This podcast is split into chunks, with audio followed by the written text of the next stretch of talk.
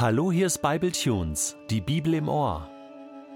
Der heutige Bible Tune steht in 2. Samuel 8, die Verse 15 bis 18 und wird gelesen aus der Hoffnung für alle. Solange David König über ganz Israel war, sorgte er für Recht und Gerechtigkeit in seinem Volk.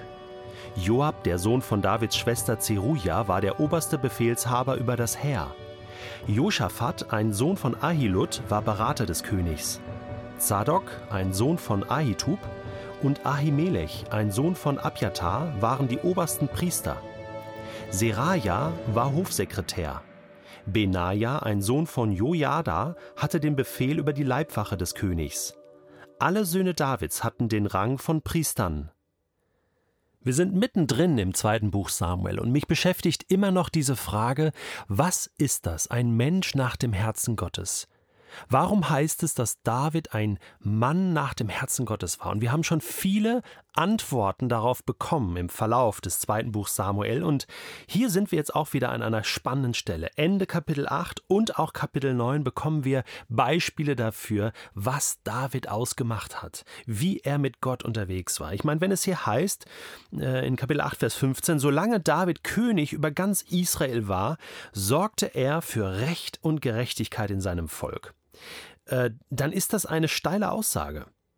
Er ist ja erst der zweite König überhaupt in Israel. Saul war der erste König, hat circa 40 Jahre regiert und jetzt kommt David und er regiert jetzt über ganz Israel und das es heißt, er hat für Recht und Gerechtigkeit gesorgt, ist ein Beweis dafür, dass er ein guter König war. David war ein guter König. Das ist auf keinen Fall selbstverständlich. Wir werden in der Folgegeschichte in Israel und auch später nach der Teilung des Reiches in ein Nord- und Südreich noch lange Listen von Königen haben. Und wir können da unterscheiden zwischen guten und schlechten Königen. Und die bösen und schlechten Könige, die es schlecht gemacht haben in Israel, die Gott nicht gehorsam waren, die für Chaos gesorgt haben, die für Krieg gesorgt haben, für den Untergang gesorgt haben. Diese Liste ist lang. Und die andere Liste ist sehr kurz. Nur wenige Könige waren wirklich Gottgehorsam, waren treu. David eröffnet diesen Reigen der guten Könige, die einfach gut waren, die Gottes Ordnungen beachtet haben, die sein Gesetz geliebt haben. Er ist der König, der nicht alles richtig gemacht hat, der auch seine Fehler hatte. Wir kommen natürlich noch dazu. Aber grundsätzlich kann man über sein ganzes Leben sagen, super gemacht. Du hast dein Bestes gegeben. Und dir war immer wichtig, dass Gott im Mittelpunkt steht. In Israel. Und deswegen heißt es, solange David König über ganz Israel war, sorgte er für Recht und Gerechtigkeit in seinem Volk. Und das war er bis zu seinem Lebensende. Ein tolles Zeugnis. Und jetzt wird sein Team vorgestellt. Ein paar tolle Namen. Joab, der oberste Befehlshaber, kennen wir schon aus einem anderen Zusammenhang. Josaphat, ein Berater. Dann gab es zwei Priester, Zadok und auch, wie heißt der andere? Ahimelech? Komisch eigentlich, ne? Oberster Priester. Eigentlich gab es ja immer nur einen obersten Priester. Ne? Aaron war der erste, Bruder von Mose, und äh, David hatte zwei. Äh, man ist sich nicht ganz sicher, warum das so war.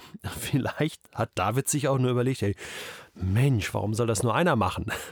Könnte doch auch mal zwei einsetzen. Und überhaupt, er hatte auch die Idee, seine Söhne den Rang von Priestern zu geben das ist nun wirklich neu, kann man sagen.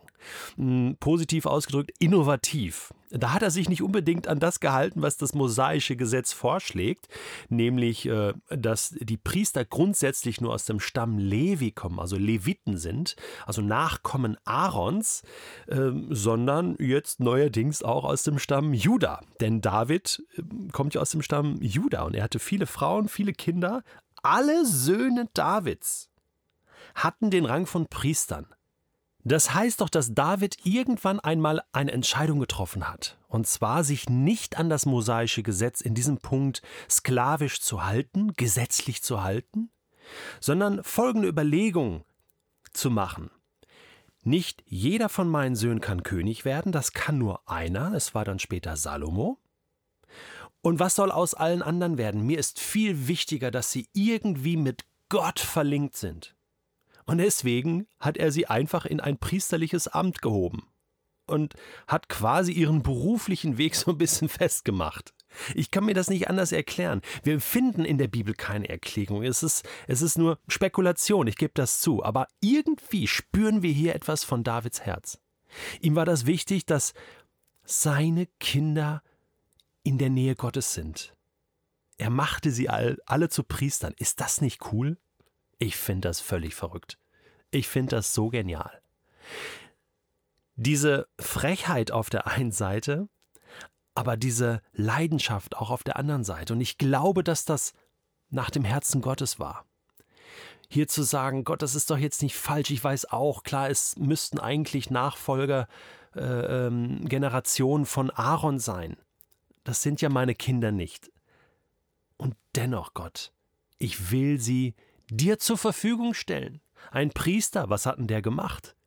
Der hat im Gottesdienst mitgeholfen, an irgendeiner Stelle war er involviert, hat diesen Mittlerdienst zwischen Gott und Mensch gemacht. Und das war David wichtig, vielleicht auch, weil er es selbst nicht in der Weise tun konnte. Obwohl er als König viele Aufgaben hatte, auch Mittlerdienste zwischen Gott und Menschen. Und David hat sich auch so verstanden. Vielleicht war das hier inspiriert vom Heiligen Geist. Jetzt schon mitten im Alten Testament. Ich liebe solche Stellen, wo wir schon spüren, ja, das will Gott ja, dass eigentlich alle Menschen, die Gott vertrauen, zu Priestern werden. Das ist das, was uns das Neue Testament sagt, dass wir ein berufenes Volk von Königen und Priestern sind. Halleluja. Ist es nicht genau das? Könige und Priester, du und ich, berufen. Egal, wo du herkommst, von wem du abstammst, du bist ein Königskind und berufen als Mittler zwischen Gott und Mensch auf dieser Erde hier herumzulaufen und Menschen aufmerksam zu machen auf diesen großen Gott. Und David, tausend vor Christus, hat das schon geschnallt. Das ist sehr nach dem Herzen Gottes.